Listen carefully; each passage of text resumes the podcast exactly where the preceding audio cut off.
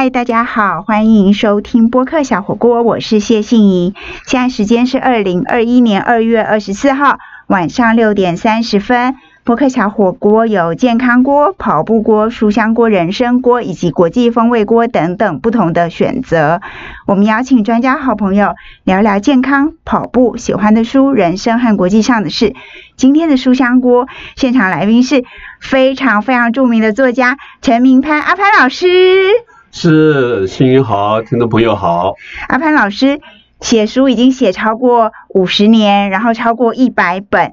今天我们要聊的是他第一百一十二本作品《旅行文学的一百一十二堂写作课》。哇，好长的书名。老师，我们来聊一下这本书啊。封面除了这么长的书名之外，还有很漂亮的设计，然后还有。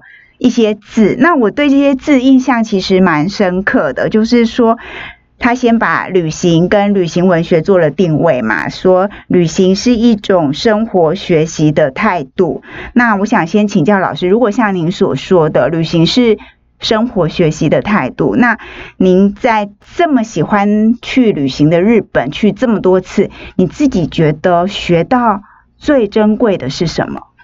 呃，到日本去，当然你你耳濡目染也好，或者是在那样的一个环境，呃，去呃到处走走哈，一定会面临一个很很严肃的，就是大家都呃都认认可的跟认同的日本人的态度，就是礼貌。嗯，这个礼节跟礼貌，这是呃去日本你常常会发现到的。嗯，那这是当然这是。呃，日本这个民族他们很大的一个特色啊，就是呃，这个呃，我讲的这个民族就是指的呃，整个日本人几乎都是这样，对对，几乎都是都是这样，呃，不管是呃呃真实的礼貌还是虚假的啊，那不管，我就觉得就是说，从外观上来看，就是你认可的这样的那个旅行的过程里面，你看到的日本人其实就是彬彬有礼哈，那还是脸会带笑容的啊，就是这是我觉得很难得。看到的哈，就是呃，在台湾我不太容易看到大家走走在路上就脸带笑容的啊。老师，那你会不会觉得说日本人的礼貌有时候还包括了很多拘谨的成分？也就是说，好像台语叫做有一点矜啊。嗯嗯嗯，是是这样吗？对我我我觉得，因为他们整个应该是说从战后开始啊，这个日本这个国家因为失败了，就是战败嘛哈，战败之后。整个整个文化也差一点都被毁灭掉了嘛，因为整个种族那个人口，你看损失掉多少？嗯，就是因为战争死亡的人，然后要重建的这个过程里面啊，他们是用这个呃日本的那个古老的文化来作为一种。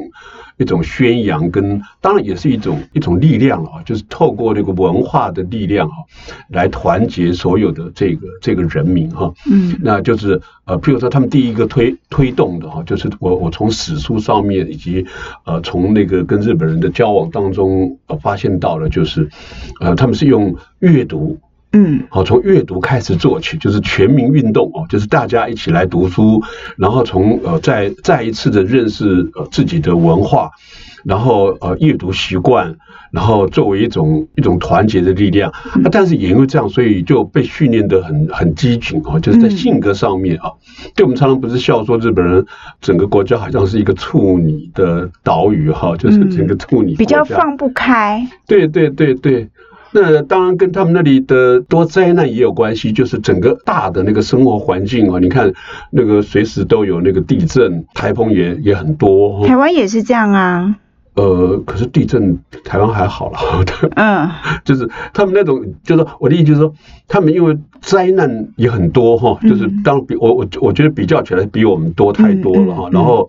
人口又慢慢的成长，因为当初一直鼓吹嘛哈，鼓吹这个人口这个要增加，因为死掉的壮丁实在是太多了，所以你看突然间人这么多，然后在商场上竞争也非常的厉害啊，所以加上文化的这种这种熏陶，所以你看多重压力之下，人不积极。也会很奇怪，所以你看他们战战兢兢的，就是你刚刚提的是很正确的，就是跟人家讲话哈，日本人跟人家讲话很有礼貌，可是你你总是感觉好像背后是，当然不是阴谋了哈，就是背后啊好像隐藏着一个很很特别的力量在那里把他盯着，是不是？有一种情绪哈。对对对。对对啊，老师，你刚刚说到是，你觉得全日本人几乎都是让人感觉非常有礼貌。那您这个书上面呢，其实把日本分成八个区块来写，对不对？这可能我猜想都是你去过的地方，对不对？对。然后你没有特别写时间，是因为呃时间横跨很久吗？哦，横跨了。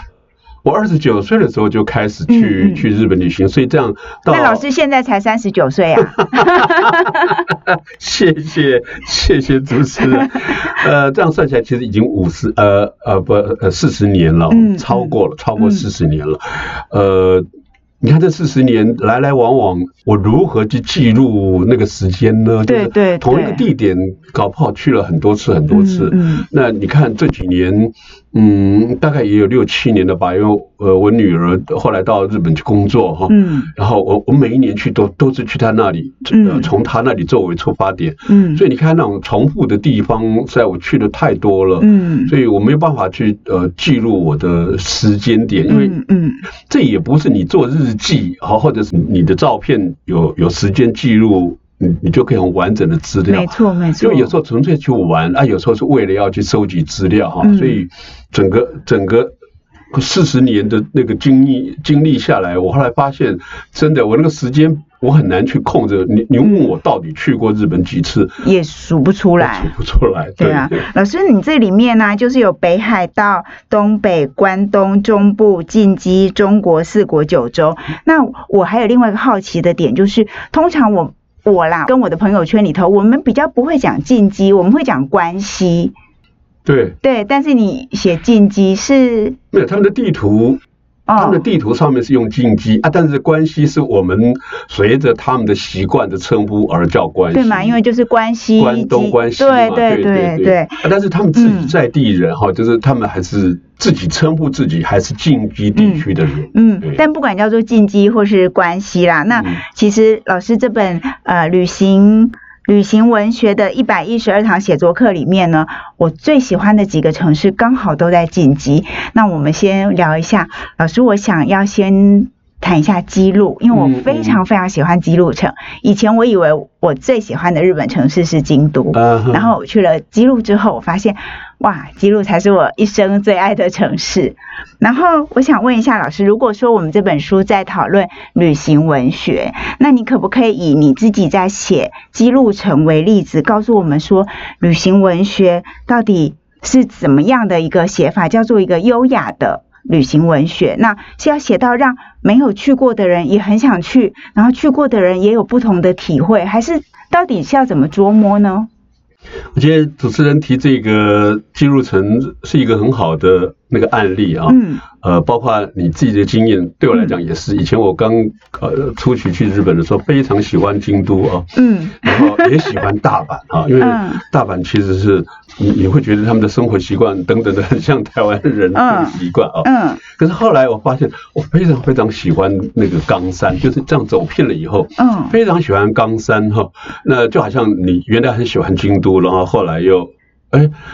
走了很多这个这个景点以后，发现你特别偏爱的是这个基路城。嗯，那基路城其实我也非常的喜欢哦，不是野哦，不是野市的野哦，就是我真的也很喜欢基路城。为什么？是因为呃第一次去的时候没有察觉，后来第二次还还是第三次，反正忘了，就是某一次。对，因为他某一次对，因为我女儿就住在大阪嘛，在住在新大阪，所以我常常从新大阪作为出发的时候。那我坐情干线一定会经过基路城嘛，嗯嗯，然后基路城的那个车站一下来，哇，那个那一条直不隆通的道路就可以看到基路城，对，然后天气好的时候，你会觉得真的是他们讲的就像一一只什么那个白鹤，白鹤就在那一边哈，就是蓝天的时候啊，然后你呃你你就会发现真的是很像一只白鹤在那一边啊。那我是某一次去的时候，后来。呃，我跟我女儿，我们就借了脚踏车啊，就是在整个基路城市就就这样到到处闲逛。后来发现，哎，基路城的旁边，我们来那么多次，从来没有发现到基路城的旁边有个叫做什么什么古园哈，呃，古老的古了哈，就是以前一个大概是将军的那个宅邸或者什么，然后改建成为一个。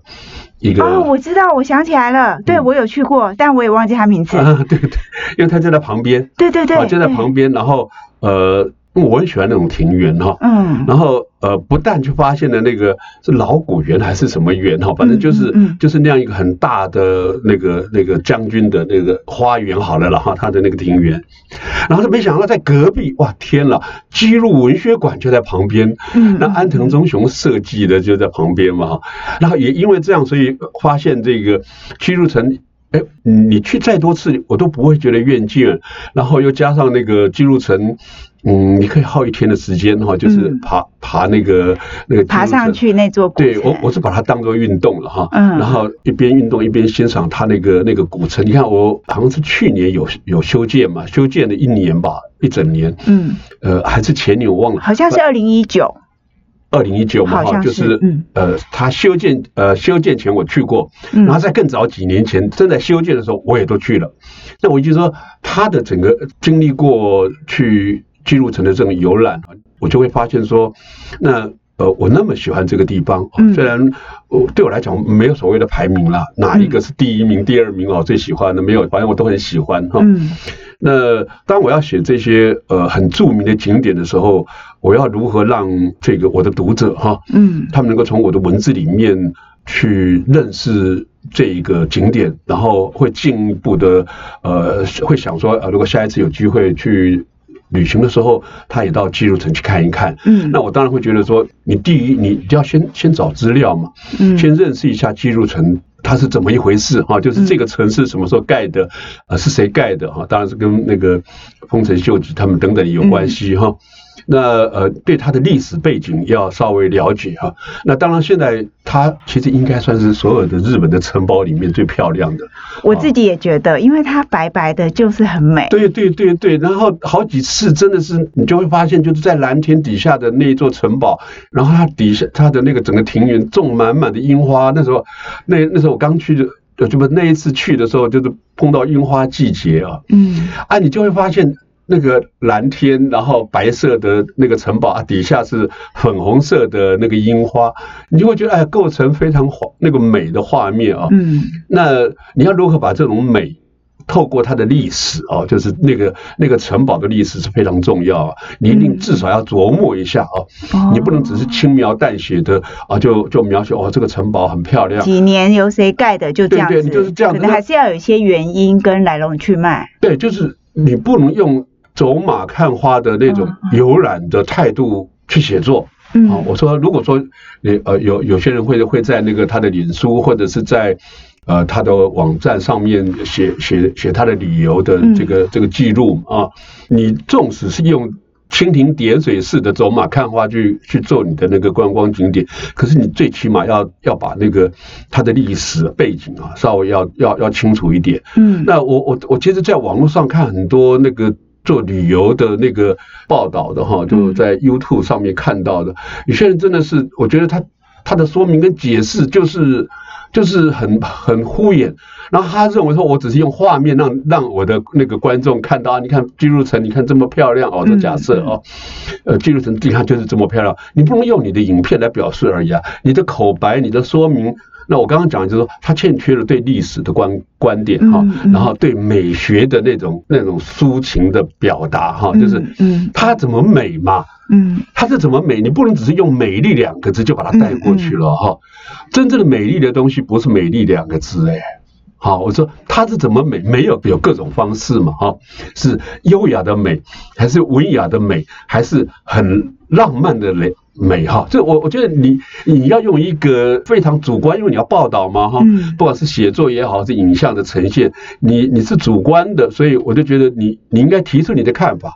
那一方面也也也可以看出来，这个这一个你要报道的这个人到底有多少分量哈？就是你居然能够把记录成形容的这样子的美啊，到底是怎么美？你都把它说出来了。嗯，那我觉得这才是吸引那个听众也好，或者呃读者啊读者会去喜欢的一个非常重要的原因。看起来这也是旅行文学非常呃核心的方式，对不对？对，嗯，它旅行文学之所以。不只是文学，它还是也不只是旅行，它就是旅行文学。那我们休息一下，更多关于旅行文学的美和抒情和历史感，要怎么样把它写出来呢？等一下，阿潘老师还会带我们到不同的日本的城市去体验。休息一下，马上回来。嗨，欢迎回到博客小火锅，我是谢杏莹。今天的书香锅现场来宾是知名的作家陈明潘阿潘老师。今天请他和我一起在台北市民生东路城邦出版集团的录音室，我们来聊一聊一本非常好看的书，叫做《旅行文学的一百一十二堂写作课》。这本书也是阿潘老师的第一百一十二本作品。那在这本书里头呢，不是一般的旅游指南，也不是。观光景点的介绍，而是像老师说的，充满了各种的美，还有抒情，还有历史感的一些没去过你会想去，去过你想要再去的介绍。那我们刚刚讲了记录，接下来我想要跟老师聊一下，也是台湾人非常熟悉的一个地方，就是奈良。就说对，就是奈良。我们台湾人去旅行，那大家最常 po 的照片，或是最常写的字，就是哇，我在奈良有喂鹿，哇，鹿好可爱哦，鹿真是太可爱，超萌的。好，但是我觉得老师呃有一篇叫《若草山鹿公园有鹿》这一篇呢，从一开始就把奈良跟奈良的鹿写的很不一样。那我们稍微听一下就知道说。哇，什么是旅行文学？什么是自己 Facebook 乱写？好，就是第一段呢，我觉得一开始就非常感人。老师这样写：孩子是苍天送给人类的宝贝，因为他让父母喜极而泣；鹿是天神赐予奈良的礼物，因为是神明使者。有鹿悠悠，请勿喧哗，众神也不行。老师，那个悠悠我们念错。没有错，好，那个是《诗经》里头的话嘛？对，老师，我们可不可以讲一下，就是说你到底是怎么样在一个篇幅不长，可能几百字、不到一千字的一篇里面呢，就要把一个很有历史感又非常漂亮，那四季季节风景都不同的一个城市写的这么深刻，有文学有旅行合在一起。如果用奈良当例子。我们除了说啊鹿好可爱，我还可以写什么？呃，就刚刚那个主持人也有提到哈，就是其实这本书，呃，从一开始写作的那个基本的态度，我那个出版社就要求我作为一个示范旅行文学的写作老师哈，就是呃，连书名都取得很像，对呀，然后。我我觉得这样对我来讲是很累的工作哈，就是我本来可以好好的去写我的旅行的见闻录嘛哈，嗯嗯，可是这个时候又变成又多增加了一个一个任务，就是你要透过你的文章呃来呃等于是呃一种用阅读的方式来指导这个读者，嗯，怎么写这个旅行文学才能够写得好，嗯，这个是呃非常严肃而且很。有点难的，就好像，呃，刚刚主持人也提到，就是好，我们到任何一个旅行景点去，你要要如何透过你的你的所见所闻，然后把这个你看到的，然后透过你的文字，呃，或者是声音哈，各种现在表达的方式非常多哈，不一定只是文字，啊，但是通常还是。必须要面对残酷的文字这个这个事实啊，所以当然是要训练好自己的文笔嘛。那你说奈，尤其奈良这样一个地方，我觉得你一听到这个名字你就知道啊，奈良等于历史这两个字哈。嗯所以它整个都市里面任何一寸。一寸草或者是一亩地啊，通通都是历史哈。嗯，就是呃，它原来是这个京都之前的那个朝代的首都嘛啊，所以呃，作为首都的那个期间也非常之长啊，所以它到处都是都是历史。你你你你不能说什么它的什么新建筑物没有，就是它所有的那个那个建设，通通都是都是跟历史有关系哈。就是呈现出来的，或者是呃旅行社会安排的景点，嗯，呃，或者是我们自由行会去走到的一些景点，我觉得都是都是历史，然后嗯都非常的喜欢哈。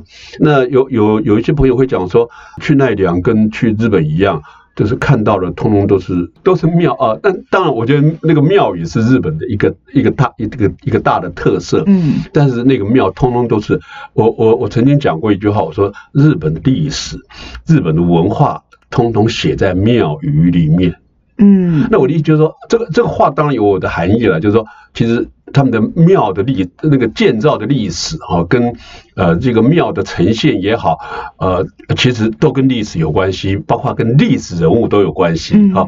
呃，如果我们读更多的那个日本的文学作品的话，你会发现啊，那个很多的当时候日本的很多的名人都是跟那个庙都有绝对的关系啊。所以你去到奈良的时候，你本来就应该要要好好的对奈良的呃所有的历史要做最起码的认知，而不是只。是啊，他们那边有路，然后你也知道说啊，因为当年是鹿神哈，神鹿，然后就这样飞到飞到，用飞的飞到奈良来啊，那这这是童话，这是传说嘛哈，然后哦，所以鹿变成是呃奈良的神啊神明哈，所以你不能去欺负他，你不能宰杀他，不能怎么样，呃，你在路路上走，你碰到他，你要让路给路走哈，那呃，当然也因为这样，所以。他们一直坚持的这样的信仰啊，所以你看这种对鹿的尊重跟跟把它当做是真的是神明一样这样在对待的奈良人来说哈，我觉得就是呃一样，他们能够把他们的历史也能够保存的呃那么美好哈。当奈良很多地方其实看起来是乡下，比较乡下，对对对。其实你一出车站，我就觉得哎，好像是乡下哈，就是比较起那个京都也好，比较起大阪来说啊，它感觉是比较乡下的那种那种感觉。但是，也就是因为这样，所以你会觉得说啊，你在奈良可以发现宁静之美。嗯，以及历史之美，嗯，好，你我说应该要朝这个这个方向去注意到说，那如果我要来报道奈良或者我来写奈良的时候，你你写这个庙也好，你写那个庙也好，其实都一样，就是你你有没有去发现奈良其实是非常。非常宁静的地方啊，不是安静而已哦，非常宁静的地方，因为它有文化在里面，有历史的感觉在里面，嗯，所以你就要用这样的心情去观察跟资料的收集吧，这个非常重要哈，就是你去收集，用眼睛收集资料或者用心去收集资料，这样你才能够把奈你对奈良的美啊，才可以写得好啊。嗯，好哦，我们在这一段跟着阿潘老师去了奈良，写完了一篇非常优雅的旅行文学之后。接下来我们要去哪里呢？休息一下，马上回来。嗨，欢迎回到博客小火锅，我是谢杏莹。今天的书香锅现场来宾是非常能够写，也非常能够讲的知名作家陈明潘阿潘老师。阿潘老师被称为报道文学大师、日本旅行文学的写作教父，作品已经有超过一百本。今天的书是他的第一百一十二本作品——旅行文学的一百一十二堂写作课。那来到节目的最后呢，我们终于要离开日本的近畿，也就是关西，我们要来到日本的中国地区。这里面有台湾人非常熟悉，也跟台湾的历史息息相关的关门海峡。对，老师，那个关门海峡就是在。下关，那也就是我们说的马关条约签订的地方，也就是台湾割让给日本人的那个条约。对，春帆楼那边。对，那你在那里，你也是很短的篇幅里头，你又写到历史，又写到一些个人的情绪或历史感伤嘛？因为对马关条约，台湾曾经被日本统治这段历史，因为当然每个人会有不同的理解跟感受啦。那老师还写到一个，我觉得好特别，写到。河豚料理，你怎么把这么多东西很有层次的铺陈在旅行文学里面？呃，因为你你你要用最短的文字哈，像这本书，我每一篇文章都要求自己五百四十个字一篇哦，每一篇你你真的是精算，每一篇没有多一个字，也没有少一个字。嗯，一方面要求跟练习嘛哈，就练习你能够在呃很短的文字里面，把你想要讲的很多很多的话。呃，要把它说得很清楚，嗯，那你就就要练笔了嘛，就是所谓的练笔，就是呃，把这么多的东西要集中在五百四十个字里面，把它表现出来，而且要吸引人，而且你原来具备有的那种。呃，对景点的美的那种传传达的能力一定要够啊，啊，所以在写到这个关门海峡的时候，因为关门海峡的历史非常的多哈，它的历史事件非常的多，当然不只是那个马关条约马关条约而已哈，就是。呃，他们早期的那个战记文学《平家物语》啊，也是在那里做结尾的哈，就是整个战争是在那边结束的，所以才有后来的这个平家跟那个什么那个源氏的这样分开来，然后才有后来的那个元赖朝，就他们的历史是在那里呃做分割的。对对对。那春盘楼，我当时去的时候，其实感触也非常深啊，就是我们几乎都是在。历史教科书看到签订马关条约的那个春帆楼，他们在那里签字的那个日清什么什么那个那个那个房子，日清讲和堂，哎，对，讲和堂，对对对。然后你看到那那个李鸿章的旁边就是一个 一个坛炉哈，就是吐痰的那个地方。所以我去到那边看到那个画也好，或看到实景也好，那种感触非常之深哦。那当然跟什么国仇家恨没有关系啦，就是说我们从历史课本上面看到的，然后以及你现场去去面临到的那样的。画面的时候，我觉得感触非常之多。嗯，然后后来当然也从那个史料里面去发现到说，哦，原来当时候这个春帆楼的最早的第一代的那个主人呢，其实他就是在做河豚的啊，就是以河豚起家，然后呃，也就是因为河豚做得好，然后吸引的那个当时候的那个那个首相非常喜欢到他那里去吃河豚嘛，哈，然后后来跟他熟了，所以就后来就呃那个马关条要签订的时候，他们就选。定那个地方哦，那这个当然是他的历史的背景了。那当你林林总总要把这一些这么多的故事把它浓缩在里面，所以我刚刚讲的就是，那作为一个写作者，你就要练笔了。你怎么去练习用最短的文字把它把它浓缩在一块啊？就好像我们的成语一样，我们的成语不是原来好长好长，然后把它浓缩为呃四个字啊，四个字就可以变成好多好多的解释。对对对，好，我们在今天的播客小火锅里头呢，跟着阿潘老。老师去了奈良，去了下关，去了基路城。基路城对，然后呢，我觉得老师告诉我们说，旅行文学怎么写，要写得很美，然后要练笔。但我觉得旅行还有一个在老师书里头很重要的一个想法，就是说。旅行是什么呢？就是有个可以随时回去的家，就能随心所欲出外走走。但现在从去年开始，因为疫情的关系，我们比较不太能够随心所欲了嘛。但是没有关系，我们今天跟着阿潘老师一样，透过听，透过呃老师的书，透过文字和声音，也一起去了日本很美的地方，一起去旅行哦。在疫情结束之后，我们也可以带着这本书再一次去回味，或是重新去体验你曾经去过的地方，都很美哦。好，以上就是今天的播客小火锅，谢谢你的收听，也再次谢谢阿潘老师，谢谢信莹，谢谢听众。播客小火锅每个星期会更新一次，祝福大家一切平安，我们下礼拜见，拜拜。